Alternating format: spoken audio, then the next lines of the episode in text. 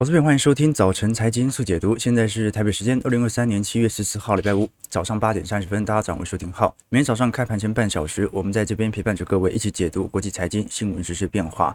那昨天不只是美国六月份的 PPI 增幅创三年来的新低，美国股市不管是标普百指数、纳斯达克一百指数、费城半导体指数，都再创了今年以来的新高。那当然，伴随而来的。是市场对于九月份的利率预期开始有显著的调降，美元指数在昨天一百关卡也完全失守了。这一波美元的下滑速度是非常之快速的，就好像已经启动了降息一样。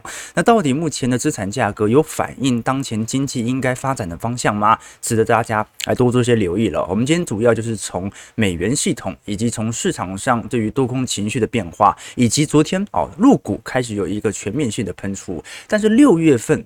中国出口年减幅高达一成二啊，是过去三年来的新低啊！怎么可能全球经济大好，结果唯独入股，唯独中国经济不好呢？不太可能。台湾的半导体也开始补库存了啊，那美国的订单也开始下过来了，没人组装吧？怎么会发生这样的事情呢？待会来跟投资朋友多做一些留意和演变了。事实上，我们先观察，如果是从昨天纳指的表现来看，涨幅是高达一点六 percent，标普攀高零点八趴，道琼收红接近五十点。不过，我们值得观察留意的方向哦，首先是这一波散户似乎没有持续参与到本波科技股的拉抬行情，就科技股在涨是真的，但是到底这一波散户是不是全面性的有由于 AI 受惠股的拉动而进行资本获利的获得呢？目前来看，表现并不是特别强烈哦。我们前两天才跟投资朋友分享，目前散户的操作手段主要是针对一些传产金融或者比较中低基期的中小型科技股来进行布件，并没有参与这一波明显的 AI 追价行情。那当时的做法也可以理解嘛？啊，就是 AI 股涨那么高，哎，辉达涨了一百八十个 percent，Meta 涨了一百六十个 percent，那些 Apple、Microsoft、Google、Amazon 平均涨幅是五成。那你怎么可能会呃想要这个时候去投入科技股呢？哦，所以散户在过去一段时间。即便从去年看空到现在，在六月份反转开始追价，他追的也就是那一些基期相对比较低位阶的股票哦。那如果从其他层面来看，事实上 AI 似乎也在整体美国散户当中有开始退烧的疑虑。我们先从几个宏观数据来做一些表述哦。我们假设以 ChatGPT 用户数和用户参与度来做一些模板和观察，各位会发现哦，美国散户好像到这个月七月份七月中旬为止哦。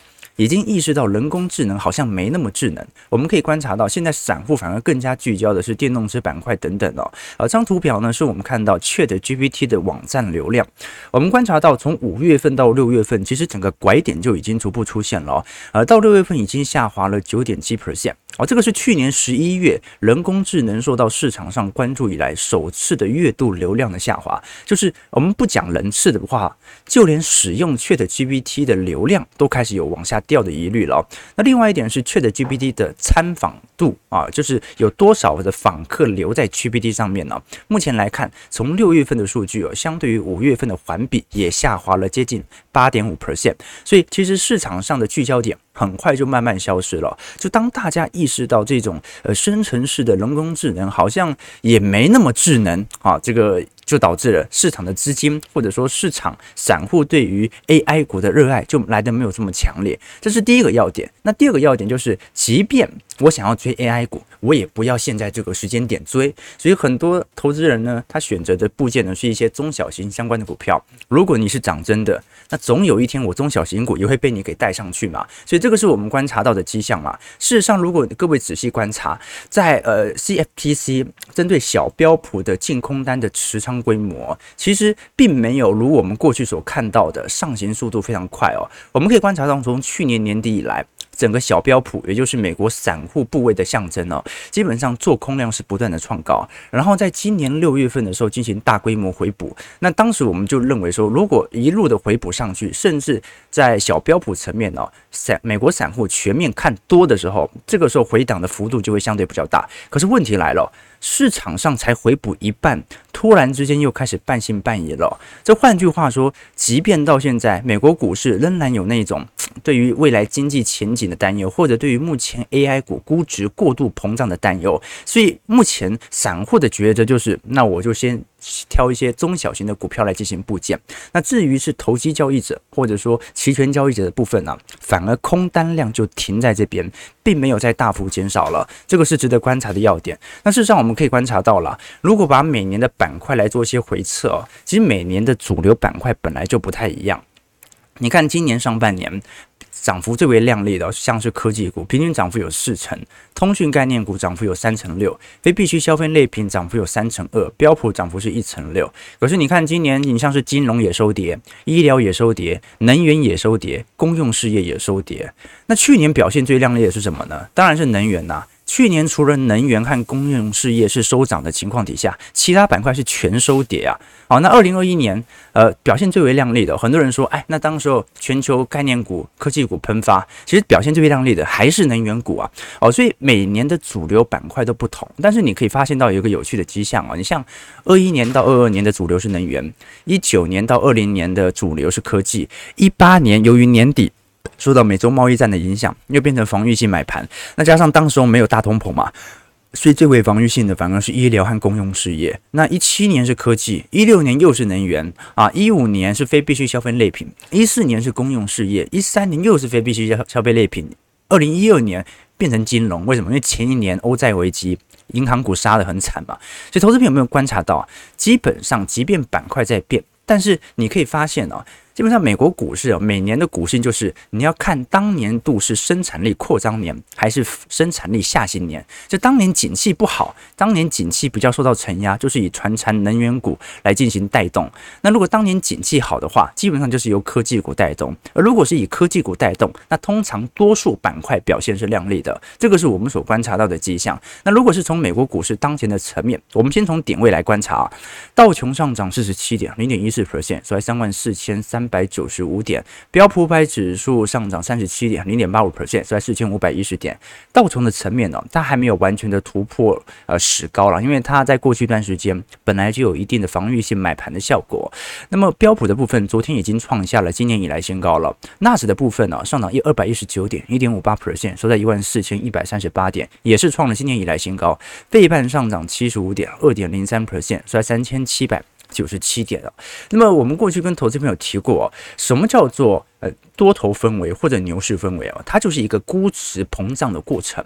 那么现在这种状态哦，你说好也算好，说不好也没有那么不好。怎么说呢？就是在估值膨胀的过程当中，它本来就会伴随着本益比的推高。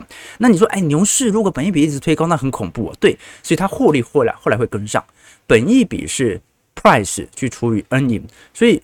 你的股价本来就会领先反应，那你的 earning，你的获利本来就是一季啊，或者说至少你用月度才能够做推算嘛，所以它的时间本来就比较落后的，所以是股价先跑，获利面跟上，用力的想要把你本一比拉下来，结果才刚拉下来，大家发现，哎，好像获利真的变好了，继续估值继续膨胀哦。那么我们可以观察第一个要点是，去年的去泡沫过程哦，导致今年没有那种急速的明显的泡沫危机，就是。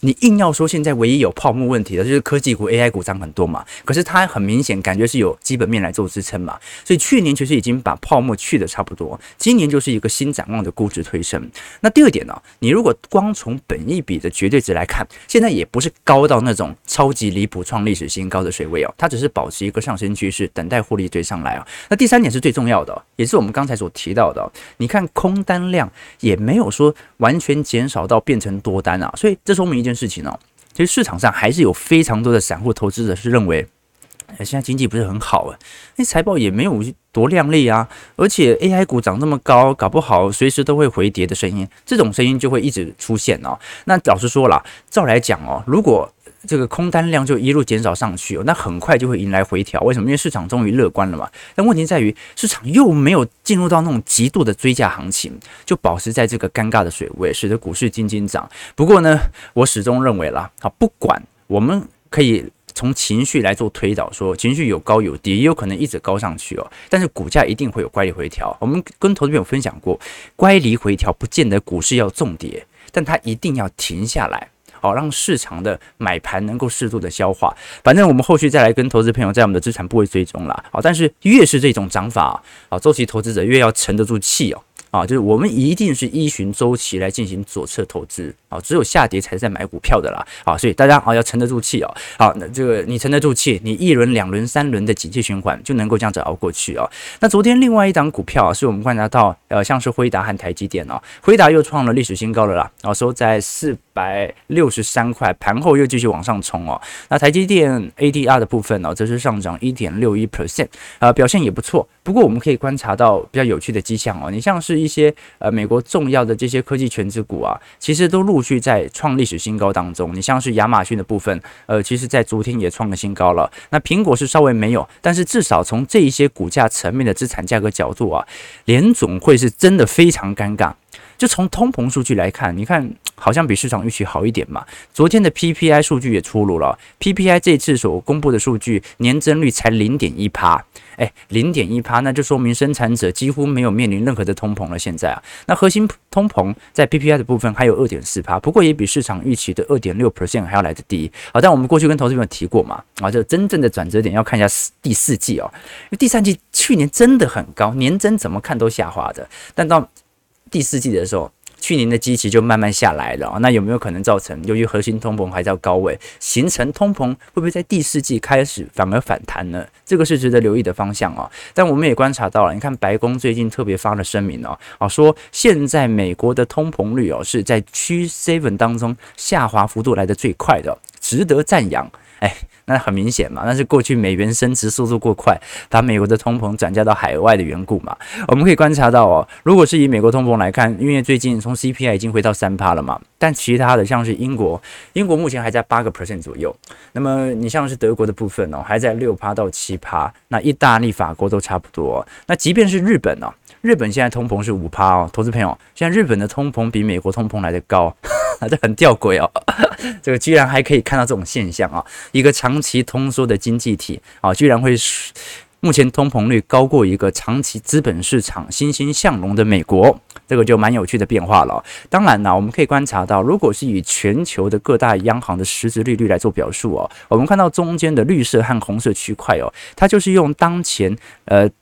中央银行的基准利率去减掉通膨之后的呃差值哦，那你可以观察到哦，其实已经有大部分的央行都已经陆续回到绿色区块。也就是实质利率呃开始翻正了。那换句话说，就是这一些央行目前的基准利率，你去存钱是抵得过本月份的通膨的。好，那就是你终于存把钱放在银行可以跑赢通膨了，这以前是看不到的嘛。哦，那这一次的升息措施相对比较强，但其他地区还是不一样哦。你看日本通膨这一次已经来到五趴了。哦，它的实质呃，这个中央银行利率是负三点三 percent 哦，就代表着日本人把钱放在银行哦，是大幅的跑输给通膨的哦。哦，那其他的像是欧元区也是啦，英国也是啦，所以这些呃，我们看到实质中央银行基准利率还是为负值的央行，其实是真的有再升息的必要的，这个是我们观察到的迹象。当然。真正值得留意的，我们刚才提到嘛，是整个第四季。其实这一次高盛就特别做了一个研究哦，就如果因为五六月份的通膨月增幅还有零点二帕嘛，就说明其实六月份的通膨是比五月份物价还要来得贵，但是六月份的通膨是比去年的六月份来得低。那我们假设这个核心通膨的坚固性持续存在，那原物料价格不变的话，如果月增率零点二零点二，从六月一路到七月到八月到九月哦。很快，到时候核心通膨就会被迫让第四季的美国通膨率再度回入到上行格局，所以这个是比较大的压力，值得来多做一些留意了。那另外一点就是关于美元指数的部分了。我们看到睽违十五个月，美元指数这一次是完全点破了一百大关。哦，其实过去一个礼拜美元贬得非常非常凶。哦，这当然是一连串的经济数据加上通膨数据所形成的效果。目前收在九十九点七五。那既然美元指数在今年以来看起来跌幅已经算是蛮重的，呃，今年以来跌幅大概接近有呃三点六 percent 左右哦。那其他货币而言，你像是欧元升值幅度是高达六点五 percent，好，那另外像是英镑升值幅度九点八 percent 啊，那你像是呃呃这个其他加加币啊、澳币啊、纽币等等啊，全面进行走升了。不过值得留意的方向哦，是美元指数跌得如此之快哦。那也不太可能吧？哦，就是你目前由于市场上的复苏期即将来袭，今年也不可能降息啊。那你现在突然一个暴跌，感觉有难度哦，所以可能有大幅破底之后反弹的机会存在了，应该不至于就一路的这样破下去啊。你至少要有释放一点升息循环即将结束的讯号嘛，这个是值得大家来观察的啦。事实上，美元指数我们过去的推论还蛮符合预测的，就是美元指数不管它最后会不会有那种末升段由于避险情绪所造成的指数推升哦，它仍然是周期的相对高点。好，所以呃，现在而言，美元如果持续的向下落啊，如果按照趋势的话，二零二四年、二零二五年预防性降息的几率肯定比高强度升息的几率高吧，对吧？那也就说明着，到时候二四年、二五年啊，台币相对于美元走升的几率是比较高的。好，所以大家有一个比较清楚的汇率的走向啊。那事实上，如果你是定期定额换美元来进行美国资产的购买的话，那受到的影响就没这么大了。那另外一点就是联准会在昨天所公布的褐皮书啦，呃，褐皮书当中其实这次就蛮温和的哦。我相信也可能是因为这一波的温和态势啊，使得投行对于今年的点位预期就开始有陆续调升的迹象。我们可以观察到。美国联总会这次所公布的褐皮书啊，特别提到 美国 最近几周的经济活动是略有增长，就业人数也略有增加，同时物价的涨幅也比较温和，感觉像是一个完美的情境，就是通膨没那么贵啊，那就业也在稳定的增加啊，经济复苏好像在即，所以这个是值得观察的要点啊。投资朋友，我们如果从过去以往的股价跟 GDP 的层面来多做一些留意啊，你会发现有趣的迹象哦。就是在过往的年份当中啊，通常股价会领先实质 GDP 前一年进行下跌啊，或者有些人会这个呃这个提早呃，就是说标普五百指数可能会重跌啊，但是呢，它可能是一个去估值泡沫化的过程。我举个例子哦，比如说在零八年的时候，标普五百指数大跌，可是零八年经济并没有大坏，还有零点一趴左右的实质增长，但是零九年就大幅衰退了。那你像是一九九零年啊，当时标普五百指数。跌了三个 percent，但是呢，实质 GDP 是到一九九一年才开始走缓的。那包括八一年的美国股市的走跌，一直到一九八二年才开始美国经济正式进入衰退哦。所以这次市场上就在怀疑了。就二零二二年，你看去年跌幅也算蛮重的哦，跌幅有十八个 percent。那二零二三年的实质 GDP 会不会是负值呢？投资朋友啊，今年看起来哦，一二季度都有可能是正值哦。所以你要负值，那就是三四季度要完全拉下去，好才会是今年才会是负值嘛。但是三四季度，你觉得经济会比今年一二季度坏到哪里去吗？所以这个是值得大家所观察的要件啦。当然啦，有时候是标普百指数跌，但是经济并没有进入到衰退，这也是常常发生的迹象。但至少我们可以承认到，美国股市目前的格局当中哦，算是从宏观而言相对健康的格局。就是市场的利空始终都存在，那还是有一批人不太敢把资金投入到股票市场或者风险资产，而且呢，经济衰退的风险其实还是有的。那这种状态保持的越久，其实越有利于这种半信半疑的推升呐。只不过，呃，就算是半信半疑，它也是会有乖离回调的，这是我的想法。那当然啊，大家最为关注的。啊，很快就要见真章了嘛，你就知道基本面嘛。礼拜五啊，今天晚上基本面就要开始出来了嘛。第一波公布的肯定就是我们过去所提到的银行股了。那银行股这一次到底会不会出现显著的拉升效果，是大家比较关注的方向。因为银行股基期一直都很低，所以呢，这一波有非常多的资金流入，尤其是散户的资金是针对这些低基期的银行股。特别是中小型银行来进行布建，那其他的一些呃美国的机构啊，有一些呃这个波动操作比较大的一些投行，比如说 Michael Burry 啊旗下的投研机构，他就投资了大量的中小型银行的指数，在今年一季度左右的时候，那换句话说啊，这些呃想要急着去进行获利拉抬的机构或者散户啊。基本上对于中小型股啊是有一波想象空间的，但是中小型股目前的表述啊，如果我们从台湾银行股或者寿险业的财报来公布的话，表现是蛮不错的，而且有一点汇兑上的收益。那我们真正关注的其实并不是大型银行，现在市场预估大型银行所公布出来的财报应该相对而言是比较亮丽的。为什么？因为即便今年三月份爆发了银行危机。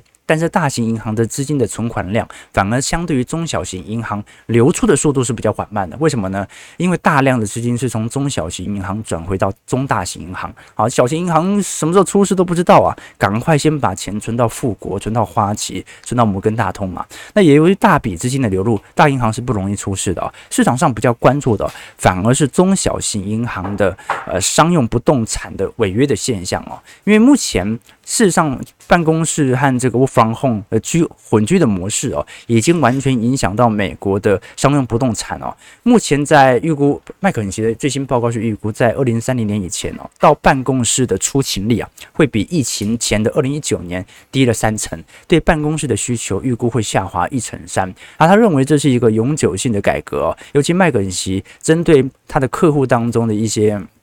租金水平的变化都预估在二零二四年到二零二五年有显著调降。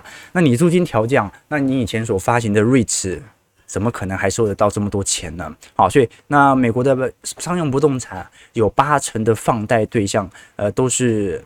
应该讲，商业不动产八成都是从中小型银行来进行放贷的。好，所以这个是麦肯锡所提出的一些疑虑了啊。好，所以真正而言呢，今天的银行股，你说重要也不算这么这么重要，但是你也不是说它不重要，因为真正重要的是在小型银行，大型银行如果从台湾已经公布的六月份营收来看的话，那应该是表现不错了嘛。美国银行业应该表现也不会差到哪里去。啊，所以这个时候你就要有一个概念了，到底现在投资金融股或者银行股，你到底是做投资还是投机？你是期待它在一个低位有一个熊市补涨的反弹空间，还是你认为它中长期而言就能够带给你稳定的收益？所以投资每项之前资产之前哦，都必须要先分清楚自己到底是在投资。还是在投机，还是你有某种特殊的操作方式在对赌整体景气的变化？如果你搞不清楚投资和投机，这个时候你很容易就会跟风操作。那投资和投机的区别究竟是什么呢？其实很简单啦，投资的收益啊，主要是来自于投资产品所产生的财富或者景气扩张所带给予你的景气财，而投机的收益啊，就是你赚的钱就是另外一个投机者的亏损了。啊说简单来讲，投机它比较偏向于一种零和游戏，你赚的一定是人家赔的，你赔的就是人家赚走的。但财富的投资呢，它可能是伴随着景气的增长。那有些人就是搞不清楚了。我我还记得我大学的时候哦，我们宿舍有一个香港来的交换生，那个时候我们经济系哦。很爱玩股票了，每天就是在宿舍里面看股票，没事就宅在宿舍里面哦。那那港生也对于股票很有兴趣啊，不过他的操作方式就跟我们差很多哦。你说我们那种耐不住性子的，嗯，买个几天卖掉啊，呃，都已经算短了。他是那种一两分钟内就可以买进卖出的，哦，就是很标准的杀进杀出的。那你说他到底是在投资还是投机嘛？我就忍不住我就问他，哎，你到底是在投资还是在投机啊？他说你你讲没啊？我说。投资和投机啊，他说，哎，一个是普通话，呃，另外一个是广东人讲普通话啊，投资投机啊，差不多啦，这你知道吧？就对那个同学来讲哦，呃啊，可能他的口音听起来好像真的投资跟投机差不多啊，啊，对不对？所以他可能想法就真的认为就是来赚钱的，哪有什么投资投机的问题哦？好，但你可以理解到哦，他会这么想啊，因为大家知道港股有一万多只股票啊。如果你真的决心要赚钱哦，你根本就不会因为什么流动性的问题，像台北股市嘛，你你台北股市你想要赚那种巨额报酬的，这些 AI 股例外啊，你要有那种巨额报酬的，你在全职股是很难赚到的。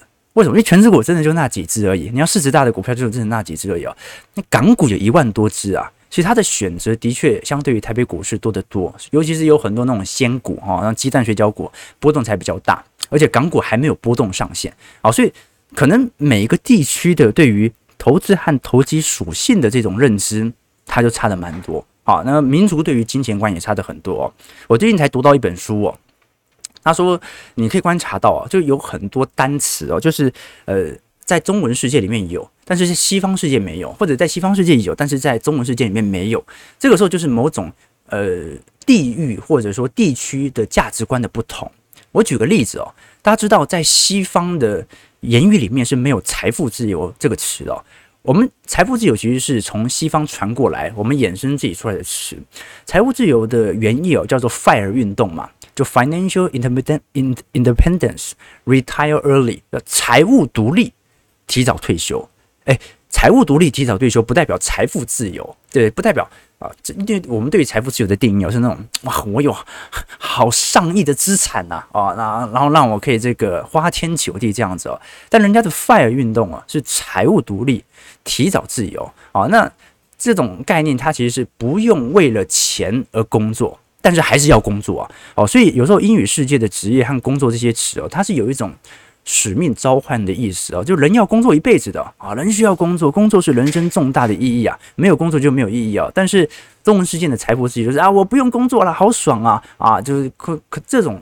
概念就很容易导致你会去做一些呃投机的手段啊，让你陷在这种零和游戏、赢赢者全拿的一个状态。这个是值得大家呃来多做些留意的啊。事实上，我最近看了很多有关的文献和报告，我都发现很有趣的迹象哦。我举个例子啊，就说最近呃前阵子皮尤中心曾经做了一份调查，这份调查呢就是寻找每个国家里面人生的意义。啊，就人生最重要的事情有哪一些呢？啊，那我们都很清楚嘛。你看，澳洲啊、纽西兰呐、啊、希腊啦，反正就欧系国家啦，啊，或者呃，甚至日本也是哦。你会发现到啊，在他们的第一首选都是什么？都是 family 啊，family 啊，这玩命关头 family。所以你说玩命关头为什么为什么一直强调 family？因为真的对于西方人来讲，或者对于日本人来讲，家庭是真的是最重要的。好，那西班牙的部分呢？呃，西班牙的部分是属于这个健康啊，可能西班牙身体不太好。南韩是什么呢？南韩是属于这个我们看到这种物质生活上的这种提升哦。但是台湾是什么？台湾比较特别哦，台湾叫做 society。那 society 什么意思呢？就是社会声望，就是对于台湾人来讲哦，啊，你你的社会声望有没有表现得强烈？人家尊不尊敬你？你有没有那个社会的高低之分？对台湾人是特别重要的。啊，那西方人他就在乎家庭嘛，所以投资朋友你会发现到，就不同的民族、不同的区域哦，他的信仰其实算是差的蛮多的。我觉得值得大家来多做一些思考啦。有时候我们不要被自己的社会所局限，这是很重要的。好，时间不太够了，我们马上要来聊一下台北股市的表现啊。事实上，本想聊一下入股的哈，不过时间有点不太够，因为今天礼拜五啊，礼拜五我们要这个跟他说书，对不对啊？那从台北股市的角度而言，其实也观察得出来。在昨天大幅拉升之后啊，其实，在昨天尾盘是有蛮明显的卖压的。那那一波卖压，其实是针对 AI 股的显著调节。不过，我倒是没有这么悲观的看待，呃，就说台北股市就一定会因为技术角度而言遭受新一波的承压了。事实上，从台北股市的结构层面而言，大家会观察到，如果 N 今天没有准备到那份数据啊。如果大家去观察未完成订单减掉客户存货，在五月份曾经有明显的下挫，那那一波的下挫是什么原因呢？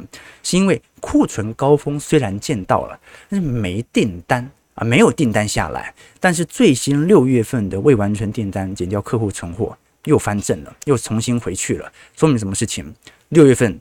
订单来了，六月份订单来了，那这就会牵扯到中国的数据了。因为昨天中国在呃六月份的出口数据才刚出来哦，中国六月份的出口数据是大幅衰退了，年减率有高达一成二哦。那我刚才跟投资朋友提到嘛，不可能，不可能，中国的出口衰退一成二，然后台湾的。订单已经归来了，美国的订单也在下，不可能发生这种事情。中国即便有脱钩化的问题，它仍然是全球最重要的制造业终端生产国，所以呢，很有可能是时间的递延效果。那换句话说，今年下半年中国的出口应该就会回到上行格局，它是啊、呃，随着全球景气来进行联动的哦。啊，那台湾的部分呢、也很明显，订单在六月份开始出现了，所以我们过去的预估算是蛮准确的、照理来讲，第三季。全面性的订单就必须要回流。那假设啊，到目前为止，我们的预判在七月份、八月份完全错误的话，那美国股市、全球股市全部都有立即需要调节的压力了。为什么？因为股市提前基本面六到九个月反应嘛，差不多就要趁现在做反应了，对吧？好了，时间不太够了。我们每天呃每个礼拜五哦，都会跟大家分享一本书。今天分享的这本书籍啊，叫做《上班族的脱贫 翻身计划》。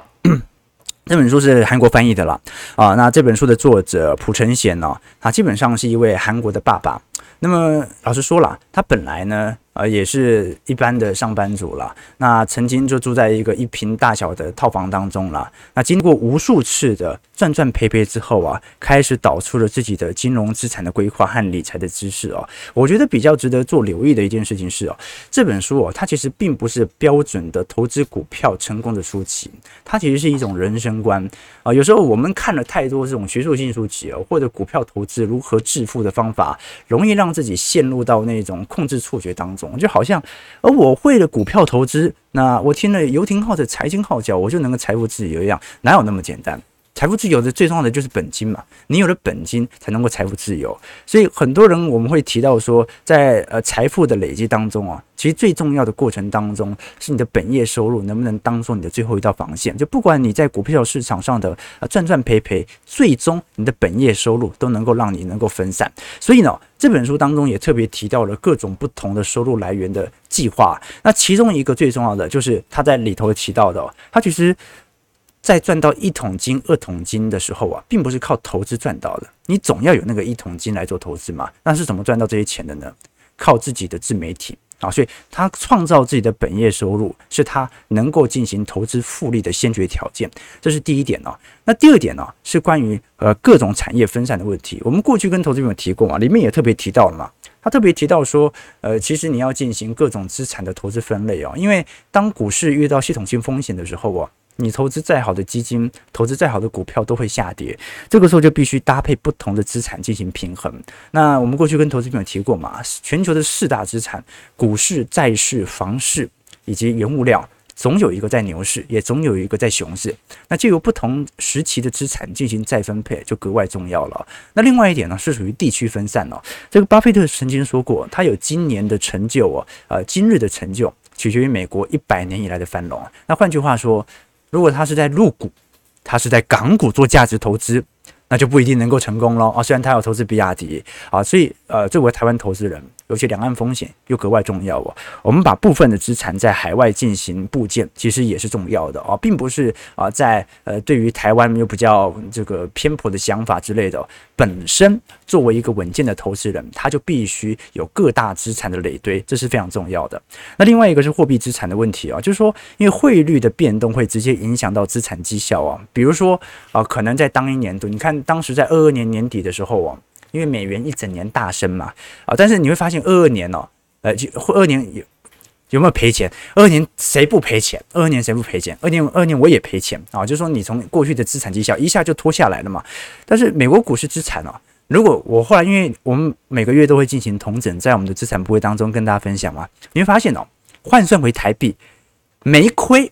没亏，为什么会没亏？第一，我们买在相对低基起步线嘛，所以亏的幅度本来就比大盘亏损幅度来得小。第二，哎，美元升值啊，所以你把美元兑换回台币，你会发现用台币资产来进行总资产计价的时候，你发现还可以抹平你在股票市场的亏损哦，这就货币分散的作用哦。那再来就很重要就是属于时间分散了，就说你到底是要一次投还是分批投，这就取决于你的景气的投资规划了。所以人生变化无穷了啊，这本书它的概念其实也很。简单，经营本业，分散风险，找对工具，让你的财富更上一层楼，这是特别重要的。就零三分啊，这本书是比较属于轻书籍的，大概在厕所二十分钟内我就看完了，看的蛮有收获的。韩国人写的书跟日本人有点像，就是很明显那种快节奏。啊，言简意赅，也有可能是翻译的问题啦。反正推荐这本书给投资朋友啊，幸福文化出版的一样。今天会抽出两本书籍送给我们的投资朋友。如果投资朋友有兴趣，欢迎可以在我们的频道直播结束之后，在我们影片底下留言。要直播结束之后啊，因为聊天室小编到时候无法回复你嘛。感谢各位今天参与。如果喜欢我们节目，记得帮我们订阅、按赞、加分享。我们就下礼拜一早上八点半早晨财经速解读再相见。祝各位投资朋友看盘顺利，操盘愉快。